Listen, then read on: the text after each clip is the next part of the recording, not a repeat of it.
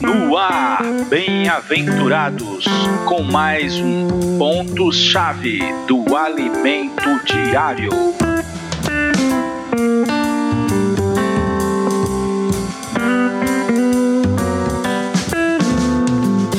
Olá, bem-aventurados! Chegamos a domingo. Título de hoje é Reparar nosso no nosso chamamento. Reparar no nosso chamamento. Valorizar o seu chamamento.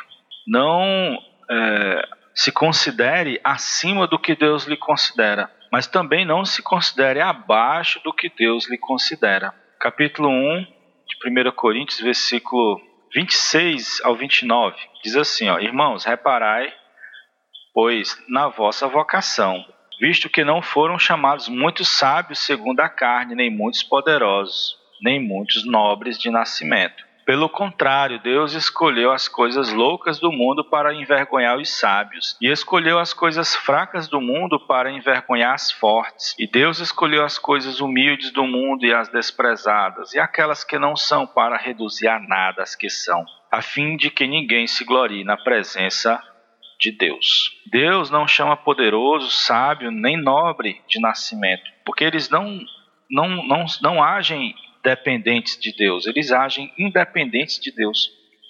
Deus não quer nada do mundo, do mundo independente dele. Veja aqui no versículo 29 diz: Para que ninguém se glorie, pois a glória é de Deus. Foi assim que Paulo chegou em Corinto e foi assim que ele influenciou a vida das pessoas. Versículo 30: Mas vós sois dele em Cristo Jesus, o qual se nos tornou da parte de Deus sabedoria, justiça e santificação e redenção, para que, como está escrito, aquele que se glorie, glorie-se no Senhor.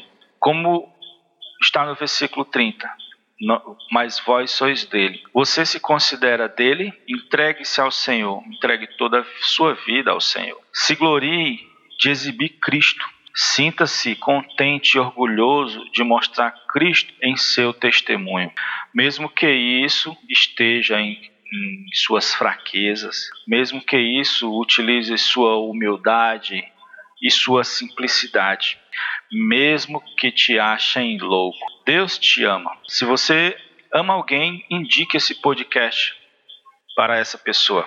Que Deus te abençoe muito para você abençoar outras pessoas.